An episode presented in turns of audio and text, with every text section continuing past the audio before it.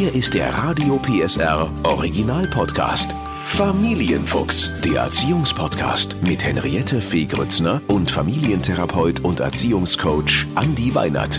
Heute Kinder fordern. Eigenverantwortung in Corona-Zeiten. Derzeit herrscht ja wirklich Ausnahmezustand in vielen Familien. Homeoffice, Homeschooling, man hockt einfach aufeinander. Alles ist anders, nur eins nicht. Viele Eltern machen nach wie vor alles für die Kinder. Von Hausaufgaben strukturieren, über Essen machen, Geschirrspüler ausräumen, einkaufen, Abendbrot, Armbrot und, und, und. Und dann fallen wir Eltern abends einfach nur noch um. Wir sagen, Corona ist auch eine gute Zeit, die wir nutzen sollten, um unsere Kinder besser und eigenverantwortlicher ins Familienleben zu integrieren. Denn viele Kinder, die wollen ja mitmachen, aber die Eltern erledigen es lieber selber, weil es nämlich schneller geht und weil sie genervt sind. Aber zusammen geht's einfach leichter und damit wir Eltern nicht völlig aus den Latschen kippen, brauchen wir die Hilfe unserer Kinder und natürlich auch die Tipps vom Familiencoach Andi Weinert. Hallo! Hallo Henriette. Genau, du bist auch wieder zugeschaltet aus dem Homeoffice und ich freue mich auf diese Folge. Andi, wir wollen ja eigentlich alle selbstständige Kinder, aber wir haben doch relativ viele Prinzen und Prinzessinnen zu Hause. Wie mhm. kann ich als Mutter oder Vater eine Grenze setzen und sagen, so, also alleine geht's nicht mehr, alle kommen jetzt mal an einen Tisch, wir müssen die Aufgaben besser verteilen? Das finde ich, glaube ich, einen ganz wichtigen Punkt, den du da sagst, ne? dass man erstmal zu dem Punkt auch kommen sollte, dass man sich selber hinterfragt, muss ich wirklich immer alles alleine machen? Ja, du hast es ja auch im Eingang schon gesagt, ne, wir sind oft in dem Reflex unterwegs, dass wir sagen, also bevor ich jetzt das mit meinem Kind gemeinsam mache, mache ich es lieber gleich mal schnell alleine. Aber das ist immer nur eine ganz kurzfristige Lösung und Kinder damit zu involvieren, führt zumindest mittelfristig auch dazu, dass ich meinen Kindern mehr Eigenverantwortlichkeit auch mit an die Hand geben kann.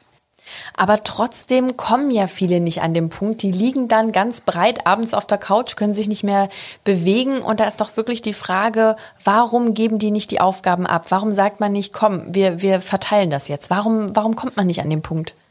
Ja, ich glaube, es hat ganz viel so mit den eigenen Glaubenssätzen und den inneren Antreibern in uns zu tun, dass wir so sagen, so wir wollen immer alles ganz, ganz schnell schaffen und ganz oft ist man da sozusagen auch so in seinem für sich gefühlten Alltagstrott und Alltagsrhythmus und den ein Stück weit auch bewusst zu verlassen und zu sagen, hey, Moment mal, muss das eigentlich wirklich so sein? Muss ich tatsächlich fast reflexhaft immer sagen, ich komme nach Hause und erledige dies, das und jenes und dann muss ich dies noch und das noch? Da so ein Stück weit auch den Mut zu haben, sich selber mal kritisch zu hinterfragen und zu sagen, kann ich das nicht auch gemeinsam mit meinen Kindern oder auch mit den Partnerinnen oder Partnern zusammen machen? Das ist, glaube ich, so ein Punkt, den Mut muss man entwickeln und das braucht auch immer ein bisschen Ruhe. Das ist, glaube ich, auch immer so ein ganz wichtiger Punkt, dass wir wissen, sich selbst zu hinterfragen und selbst mal anzuschauen, was mache ich eigentlich, braucht so ein Stück weit auch so diese bewusste Entscheidung zu sagen, ich halte jetzt mal inne und gucke mir das wirklich mal an. Trotzdem sind viele Eltern ja dann auch in so einer Art Zwiespalt, dass sie sagen, auf der einen Seite, na klar, äh, müsste ich die Kinder mehr mit einbeziehen, aber wenn ich die jetzt zum Beispiel beim Kochen mit einbeziehe oder beim Backen, dann weiß ich, wie die Küche danach aussieht und habe ja noch viel mehr Arbeit. Ja, das ist sozusagen ein Aspekt, aber was ich nicht vergessen darf, ist klar, habe ich vielleicht ein bisschen mehr Arbeit, dann die Sachen ähm, auch gemeinsam mit den Kindern, da kann ich sie ja durchaus auch mit involvieren, gemeinsam wieder sauber zu machen. Aber ich schaffe für meine Kinder und vielleicht auch für mich diesen wunderbaren Moment, dass ich sage, warum, wenn ich vielleicht auch darüber nachdenke, wie kann ich einen abwechslungsreichen Alltag auch jetzt für meine Kinder gestalten, warum involviere ich sie denn da nicht und biete ihnen auch mal die Möglichkeit für eine Sache, die sich sonst vielleicht gar nicht anbieten würde, weil sie dann draußen oder mit Freunden unterwegs wären und nutze diese Möglichkeit für mich auch mal aktiv, mein Kind auch zu aktivieren und zu sagen, lasst uns doch einfach vielleicht das Ganze nicht so vor diesem Vorsatz miteinander machen, dass schnell ein Kuchen fertig wird, sondern auch eine schöne gemeinsame Zeit durch das gemeinsame Miteinander etwas tun auch zu nutzen. Und dann kann man ja je nach Alter so ein bisschen die Aufgaben verteilen. Was wäre da dein Tipp für welches Alter welche Aufgaben?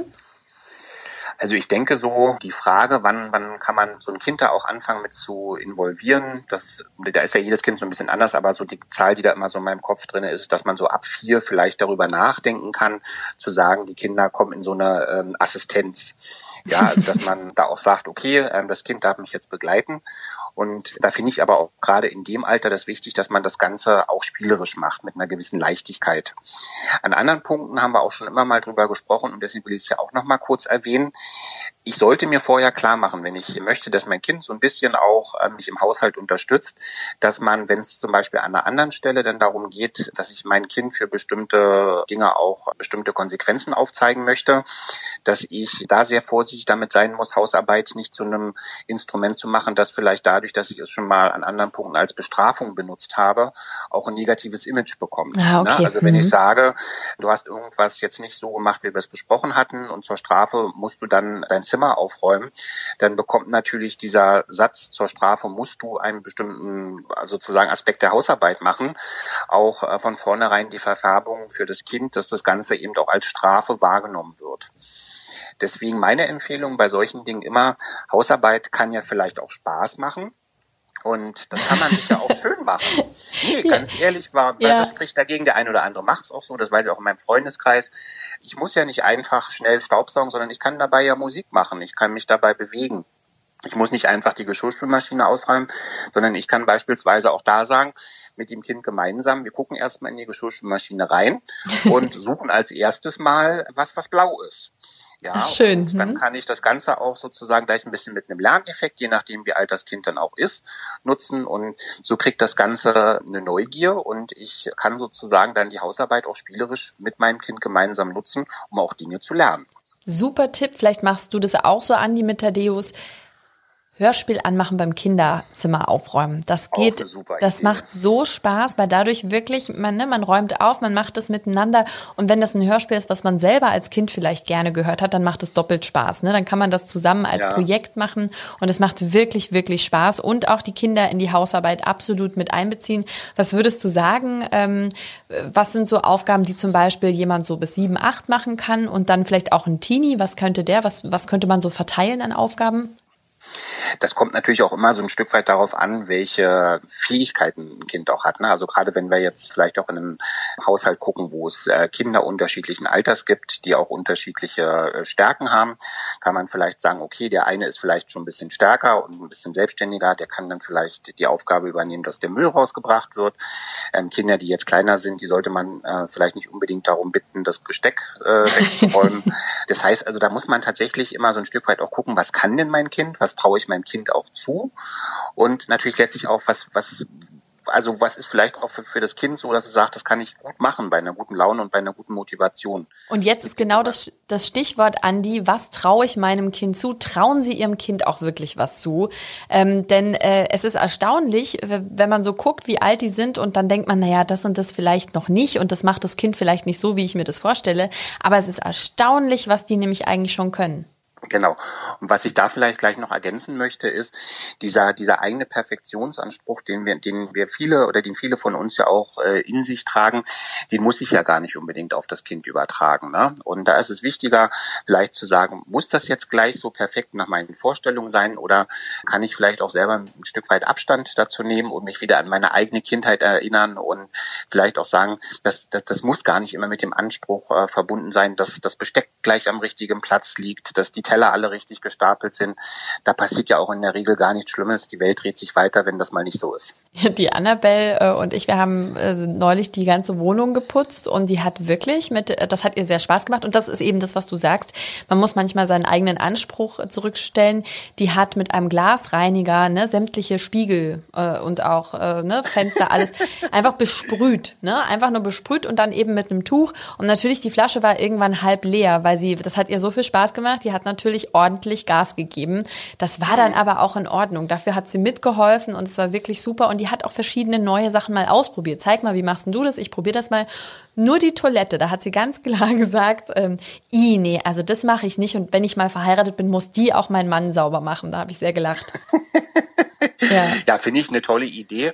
Und genau so, wie du es sagst, ne? also ähm, wenn ich jetzt gerade in solche Situationen vielleicht mich auch in eine Stimmung bringe, dass ich bewusst auch sage, ich freue mich erstmal äh, über das Ergebnis, das irgendwie da ist, das schafft auch, dass das Kind die positive Einstellung zu der äh, Tätigkeit auch behält. Ne? Wenn ich da sofort dann drüber gehe und sage, das war alles nicht richtig, das kennen wir ja vielleicht auch aus Erwachsenenkontexten, dann ist natürlich die Motivation, die Aufgabe beim nächsten Mal nochmal mit dem gleichen Elan anzugehen, dann schon geringer. Und wenn ich sage, ich lebe erstmal mit dem Ergebnis, wir lachen bei beide miteinander und wir gucken vielleicht auch mal, die Annabelle wird mal gefragt, was fällt denn dir auf, wenn du jetzt in den Spiegel guckst? Sieht der irgendwie anders aus, als wenn ich das mache? Dann kann das tatsächlich auch ein lustiger Moment werden.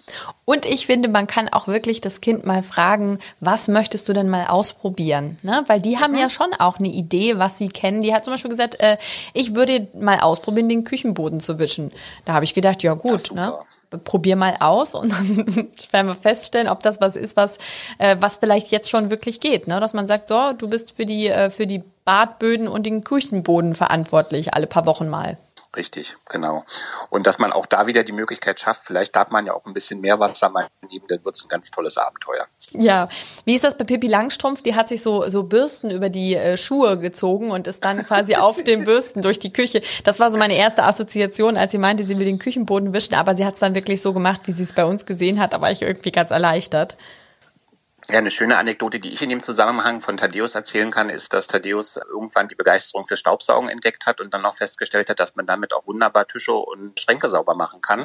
er fing dann also an, mit der Staubsaugerrolle eben auch, die sonst auf dem Boden gehört, über die Tischplatten zu gehen und in seinem Zimmer dann sozusagen auch so sämtlichste Oberflächen von den Schränken mit dieser Rolle irgendwie bearbeiten zu wollen. Großartig, ja. Aber das, äh, das ist doch schon was, hat er was gefunden für sich. Das ist auf jeden Fall gut. Trotzdem, gerade jetzt ähm, in der, in der Corona-Zeit, wo man viel zu Hause ist, da fällt natürlich auch viel mehr Staub und Dreck an. Ne? Äh, man, man, man wundert sich dann so, weil ja wirklich alle zu Hause sind. Wie, wie kann man das denn machen? Da muss man das ja auch ein bisschen anpassen, den Putzplan. Würdest du dann auch sagen, Familienkonferenz, wir verteilen neu, jeder muss jetzt mehr anpacken? Genau. Gemeinsam und kreativ sind da so die ersten beiden Dinge, die mir so in den Kopf kommen. Ne? Also in der Regel ist es so, dass wenn man sich zusammensetzt und auch da wieder mal Stichwort Familienkonferenz sagt, wir nehmen uns wirklich mal dafür auch Zeit und schauen wirklich mal, wer kann was, wer will was. Und mit kreativ, wir legen das nicht einfach nur so mit Worten fest, sondern man holt sich vielleicht vorher irgendwie eine große, bunte, farb, farbige Tafel und äh, klebt das vielleicht auf oder malt das auch irgendwie, dann kriegt das Ganze eben auch einen verbindlicheren Charakter, als wenn man das einfach wie in so einer erwachsenen Teamsitzung so festlegt und hat dann eben auch die Möglichkeit, die irgendwo so hinzuhängen und immer mal wieder dran zu erinnern, hey, das ist die Vereinbarung, die wir miteinander gemeinsam getroffen haben. Und da haben zum Schluss auch alle Ja gesagt. Und wie ist das, wenn ich mehrere Kinder habe? Also die Geschwister sind ja auch unterschiedlich. Da gibt es dann vielleicht ein Kind, was ganz fleißig und motiviert mitmachen will und eins gar nicht. Lohnt sich dann so ein Belohnungssystem oder würdest du davon abraten? Also das kann man natürlich machen, dass man mit einem Belohnungssystem da auch arbeitet. Was, was sozusagen so mir in den Kopf kommt bei deinem Beispiel ist, dass du gesagt hast, das eine ist vielleicht fleißiger, das andere ist vielleicht weniger fleißig. Ich denke ja immer, jedes Kind ist ein Superstar und es lohnt sich dann auch zu gucken, das Kind ist vielleicht nicht so fleißig in der Hausarbeit, aber es kann bestimmt wieder an einem ganz anderen Punkt irgendwas anderes. Und die Kinder nach ihren Fähigkeiten noch einzusetzen und zu sagen, gut, jetzt habe ich vielleicht die Situation, jemand ist in der Hausarbeit ein bisschen aktiver, aber ähm, das andere Kind ist dann vielleicht wieder bei den Schulaufgaben ein bisschen genauer und guckt da ein bisschen in der Schule genauer hin, dass ich also die Kinder tatsächlich immer versuche, mit ihren Fähigkeiten auch zu nehmen und nicht jetzt das Erfüllen von Hausarbeiten zum Maß der Dinge zu machen. Das stimmt, auf jeden Fall, da hast du recht. Was mache ich denn mit so einem kleinen Faulpelz, der so gar nicht will, der so gar nicht einsieht, dass es auch schön wäre, wenn er mal den Tisch mitdeckt und auch mal mit abräumt? Na, ich denke, was, was sich da auf jeden Fall lohnt, ist, ich muss natürlich erstmal wieder so in meinem eigenen Erziehungsstil gucken, wie wichtig ist mir das? Und ich glaube schon, dass das Thema Verantwortung und Eigenverantwortung entwickeln ja auch Dinge sind, die auch im Erwachsenenalter wichtige Kompetenzen sind. Deswegen kann man, glaube ich, schon mit dem Kind, je nachdem wie alt es ist, Vereinbarungen treffen, zu sagen, okay, ja, ich merke, das ist jetzt vielleicht nicht so unbedingt das, was dir so besonders viel Spaß macht, aber da kommt ja immer wieder mein berühmtes Beispiel mit der Steuererklärung. Auch später wird es Aufgaben geben, die machen einfach niemanden Spaß und wir müssen sie trotzdem alle machen. Und in dem Sinne kann man, glaube ich, schon dem Kind auch sagen, okay, wir verabreden jetzt miteinander, dass wenn sozusagen möglich, du in jedem Fall mindestens eine Aufgabe in der Woche auch übernimmst. Und dass man eben sagt, wir schalten diese Ampel jetzt auf grün und die ist auch erstmal grün und wenn du sie erledigst, dann bleibt sie auch auf grün und dann können wir beispielsweise das und das auch als schönes Erlebnis zusammen machen. Und wenn das eben nicht so funktioniert, dann schaltet man die Ampel auf gelb und fragt dann das Kind, wie kriegen wir denn die Ampel jetzt wieder auf grün? Und wenn es dann eben beim zweiten Mal auch nicht funktioniert, macht man sie auf rot und sagt, okay, jetzt brauchen wir schon zwei Schrittchen, damit das Ganze wieder auf grün wird. Was passiert denn, wenn die Ampel auf rot ist? Na, da kann man sich dann letztlich auch überlegen. Also ich selber denke, dass dieses einfache Ampelsystem schon dazu führt, dass man sagt, wir beginnen eigentlich mit dem Zustand, dass das Kind diesen, diese, diese Farbe grün halten sollte. Das motiviert ein Kind in der Regel mehr, als wenn ich sage, wir schalten die Ampel erstmal auf Rot und dann musst du mal zusehen, wie du sie auf Oh, das ist aber auch ähm, hart, ja. ähm, und alleine mit diesen, dass wenn ein Kind jetzt mal irgendwas vielleicht nicht erledigt hat, sich an der Verabredung nicht gehalten hat, dass man sagt, wir stellen die jetzt mal auf gelb.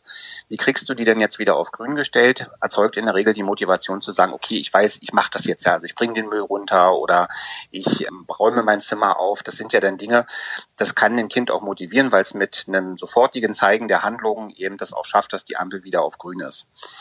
Bei Rot zeige ich, okay, wir haben schon zweimal eine, eine, eine Verabredung miteinander nicht eingehalten und Rot ist ja auch mit der Assoziation aus dem Straßenverkehr dann verbunden, dass ich weiß, halt, stopp, jetzt muss wirklich was passieren. Sodass ich also dem Kind damit auch relativ einfach vermitteln kann. Es braucht wirklich sozusagen einen aktiven Einsatz von dir, dass wir eben hier nicht dauerhaft auf Rot sind. Aber es passiert jetzt nichts, wenn rot ist. Rot soll einfach nur sein, okay, äh, du brauchst, musst jetzt äh, aktiv was tun, damit es wieder auf grün geht. Oder gibt es da eine Strafe bei dir? Nee.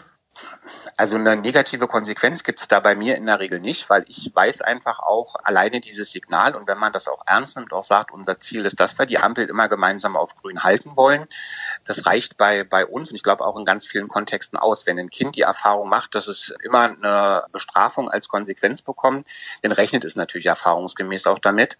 Meine Idee ist aber auch immer die, ich kann ja auch als Elternteil durchaus selber auch anbieten zu sagen, du weißt du was, ich helfe dir jetzt ich mache jetzt das, dass ich den Müll einmal runterbringe, obwohl das deine Aufgabe ist. Damit geht die Ampel dann von rot auf gelb. Aber von gelb auf grün, das ist dann wieder dein Job. Da musst du dann wieder aktiv werden. Dieses Belohnungssystem, würdest du denn sagen, kommen wir da nochmal darauf zurück, wenn das Kind dann wirklich ganz fleißig mithilft, was wäre denn eine angemessene Belohnung? Das kommt natürlich immer so ein bisschen darauf an, was sonst sozusagen so als Rahmenbedingungen geschaffen sind. Also wenn ich beispielsweise weiß, mein Kind äh, hat ein bestimmtes Interesse, ein bestimmtes Hobby, es hat vielleicht einen kleineren Wunsch, dann kann man das ja tatsächlich auch so einbauen, dass man eine Sache, die man vielleicht, wenn man jetzt ein Belohnungssystem so nicht hätte, sowieso für das Kind anschaffen würde, dass man sagt, das baut man da dann wunderbar mit ein.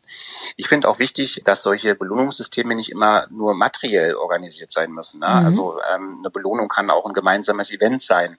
Eine Belohnung kann auch mal was Künstlerisches, Kreatives mit dem Kind sein, dass man sagt, wir basteln mal was gemeinsam miteinander.